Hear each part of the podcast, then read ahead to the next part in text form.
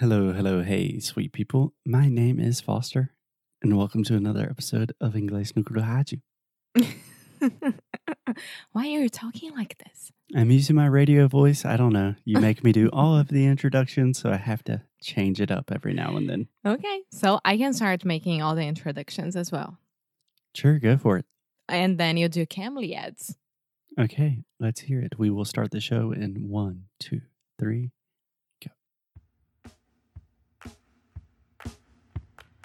Oi, pessoal, aqui é a Alexia. Bom, antes de começar, eu queria falar umas coisinhas aqui com vocês.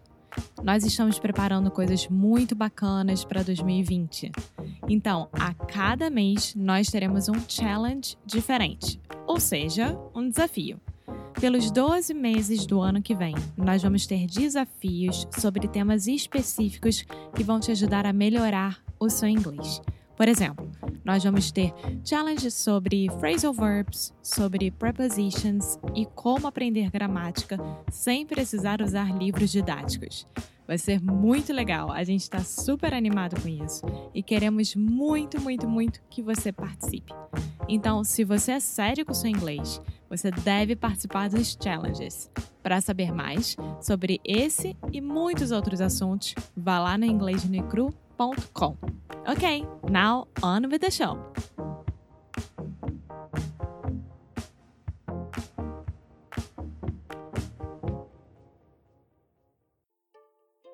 Hello, hello! Mais um episódio aqui do Inglês de Necro Rádio e eu venho dar o meu recado do dia, que é a promoção maravilhosa que o Cambly está tendo, que ainda está tendo durante esse ano inteiro conosco, que é ganhar uma aula de graça lá na plataforma de inglês que, obviamente, o Cambly tem.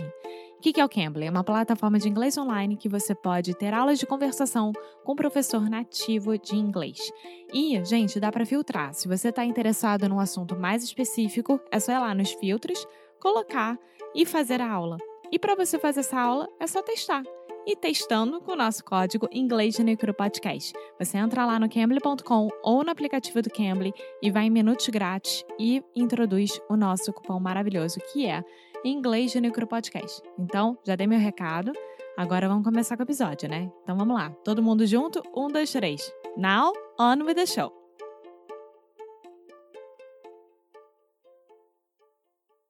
Hello, guys. Welcome to another episode of English Necro Rádio. Here with me is Foster. Yes, I'm here. I'm still here. Always here. and I am the co host, Alexia Souza. Welcome to the show. Yeah. So today on the show, this week on the show, we are talking about TV just things that we like about TV, what we are watching, what we enjoy, and how you can use that to improve your English. Yes, because nowadays everything is on the TV, and I know that you guys love TV the way that we do. So, yeah, yeah, sure. Cool. So, today, Alexia, what show are we talking about? We are talking about Modern Love. Modern Love. Yes. Cool. It's an Amazon Prime show. Mm-hmm. Those are really short episodes and yeah. it's amazing. I love the soundtrack, the soundtrack so much. Yeah, we will get into the music. Just really quick, a quick overview of Modern Love. It is produced by Amazon. It's an Amazon production, as almost everything in the world is nowadays. But and New York Times as well, right? Yes, I was getting to that. Ah. So, Modern Love, I don't know if you know this. I think I told you when we watched it, but that was a little while ago. That Modern Love was originally a New York Times column. Yes. Where people would write in telling interesting love stories. And it was a really famous column in the New York Times. After that, it transformed into a podcast with the same name. It is fantastic. I would definitely recommend it. And now we have a seven episode little mini series on Amazon. Yes. And it's amazing. It's so easy to watch. It's so beautiful. And each episode so different than uh, between each other. I would say each episode is so different from one another. From one another. Yes. Yeah. That was one of my favorite things about the series. With a lot of series, you really have to start in the beginning and finish at the end. In Modern Love, not so much. There was kind of an ending where everything was related and connected at the very end. But for the most part, you can just choose any of the episodes, and it is 25, 30 minutes of pure Joy. entertainment. Pure joy. Yes. So, which episode was your favorite, Foster? I know which episode was your favorite. Of Do you want to talk about that one first? Okay, so the first episode of Modern Love is my favorite one. It's about a girl, which i she is our age, I think, and she's all by herself. Mhm. And In New York City. in New York and- City. All of these episodes take place in New York City, New York Times. Makes Ye- sense. Yes, and she has a doorman on her building. In her building. in her building, and this doorman is like her best friend, if I could say. Yeah. And just a quick note here. In New York, do you know what we call doorman? No. So when I say doorman, we are talking about portero, Mhm. right? In New York, most people refer to doormen as supers. Supers. Yeah. So you would say My she super. really likes her super. Okay. What about that guy that fixes everything in the building? That would also be the super. Okay. Yeah. But I think, I'm not positive. I think that's a New York thing. Perhaps it's like a big city thing.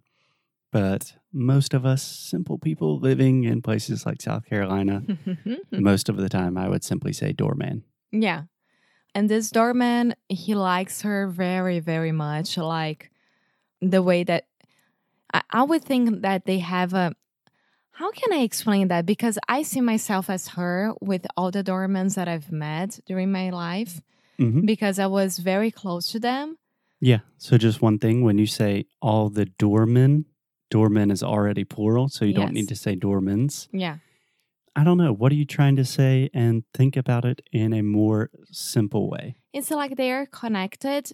They really like each other, but not romantically. Yeah.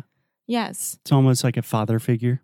Yes. A brother figure. Yeah. It's like part of the family. Yes. And every time that she takes a date, Guzmin.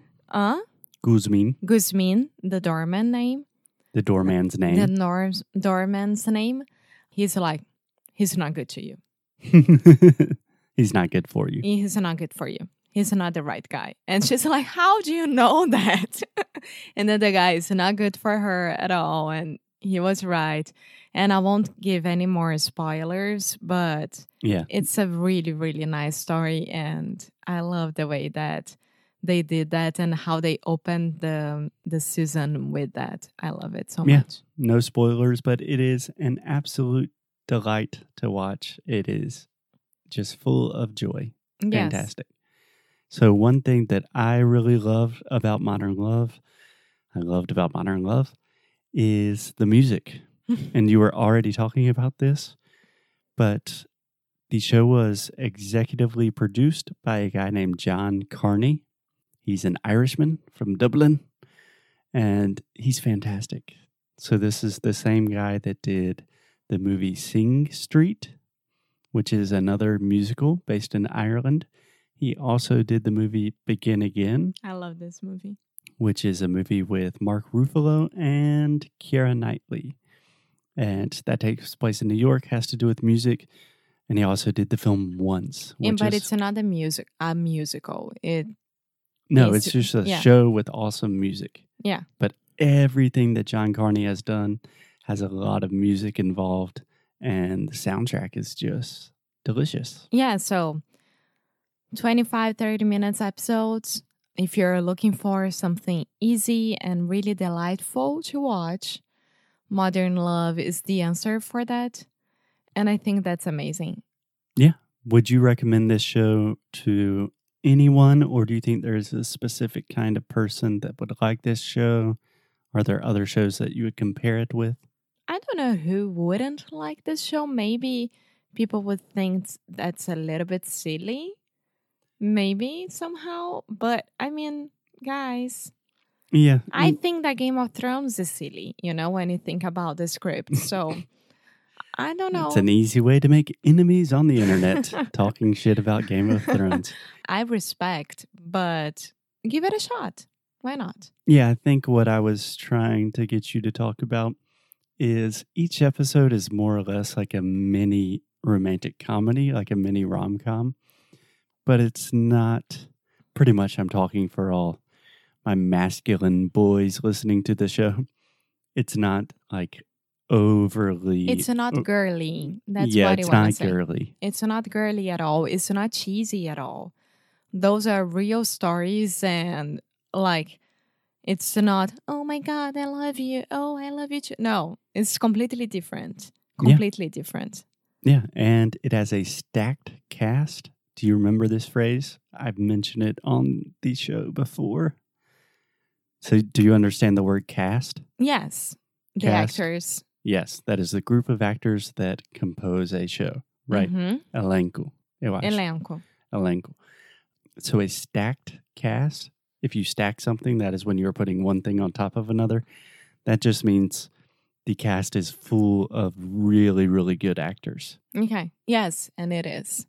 For example, we have Dev Patel, the English actor who was the star of Slumdog Millionaire. He's fantastic. We also have an episode with Anne Hathaway, No. who Alexia loves. So there's something for everyone. Yes. Yes. So go ahead, watch it, and let us know if you liked it. Yeah, watch Modern Love. You can read the column in the New York Times, and you can listen to the podcast so you can practice your reading, your listening, and be entertained with some sweet love stories, all with the same show. Perfect. Cool. We will be back in your earbuds or wherever you are listening to us tomorrow. Bye. Bye bye. Muito obrigada. Mais um episódio aqui do Inglês de Necro Rádio acabou e eu tenho uma review para ler. E esse, essa review veio, na verdade, pelos comentários do Instagram do Tom Sanches. E o Tom falou o seguinte: Estive na Califórnia e lembrei de vocês. Minha primeira experiência internacional e graças ao podcast eu fui super seguro, mesmo nunca tendo feito um curso de inglês. Sempre tive uma certa facilidade e interesse em aprender o idioma. Quando soube da minha viagem para fora, procurei inglês no Spotify e achei o podcast de vocês. E aí baixei vários episódios. E foi o primeiro podcast que comecei a ouvir no Spotify. Antes não tinha nenhum costume. Fiquei tão feliz, pois consigo entender a maioria das coisas que vocês falam. E durante as conversas que vocês têm nos episódios, eu fui aprendendo ainda mais. Tenho costume de ouvir enquanto vou para o trabalho ou faço alguma tarefa de casa. Fui melhorando o ouvido, aprendendo, comuni- aprendendo como pronunciar corretamente várias palavras. Enfim, ouvi todo, outros podcasts de inglês, mas nenhum chega aos pés de inglês de Nicru. A naturalidade que vocês fazem no programa deixa ainda mais fácil de entender. Cheguei nos Estados Unidos e consegui me comunicar bem. Hora ou outra, uma dificuldade, mas graças aos conselhos de vocês, eu não me senti mal e nem inseguro. É como vocês falam, não pode ter medo de errar. Deu tudo certo e já quero ter mais experiências dessas. Continuarei ouvindo o podcast para melhorar ainda mais e tentarei sempre conversar para aprimorar ainda mais. Ainda não dei conta de ouvir todos os episódios, mas se vocês ainda não foram para Califórnia, vão! São Francisco foi a minha preferida. É isso aí. Agradeço você e ao Foster. Sei que ele nunca fica muito por aqui no Instagram, mas tá aí o meu abraço. É isso. Muito obrigada, Tom. É, espero que você tenha muitos, muitas mais experiências para contar e para falar aqui comigo. Eu sempre leio todos os comentários no Instagram. Então é isso. Obrigada e até o próximo episódio.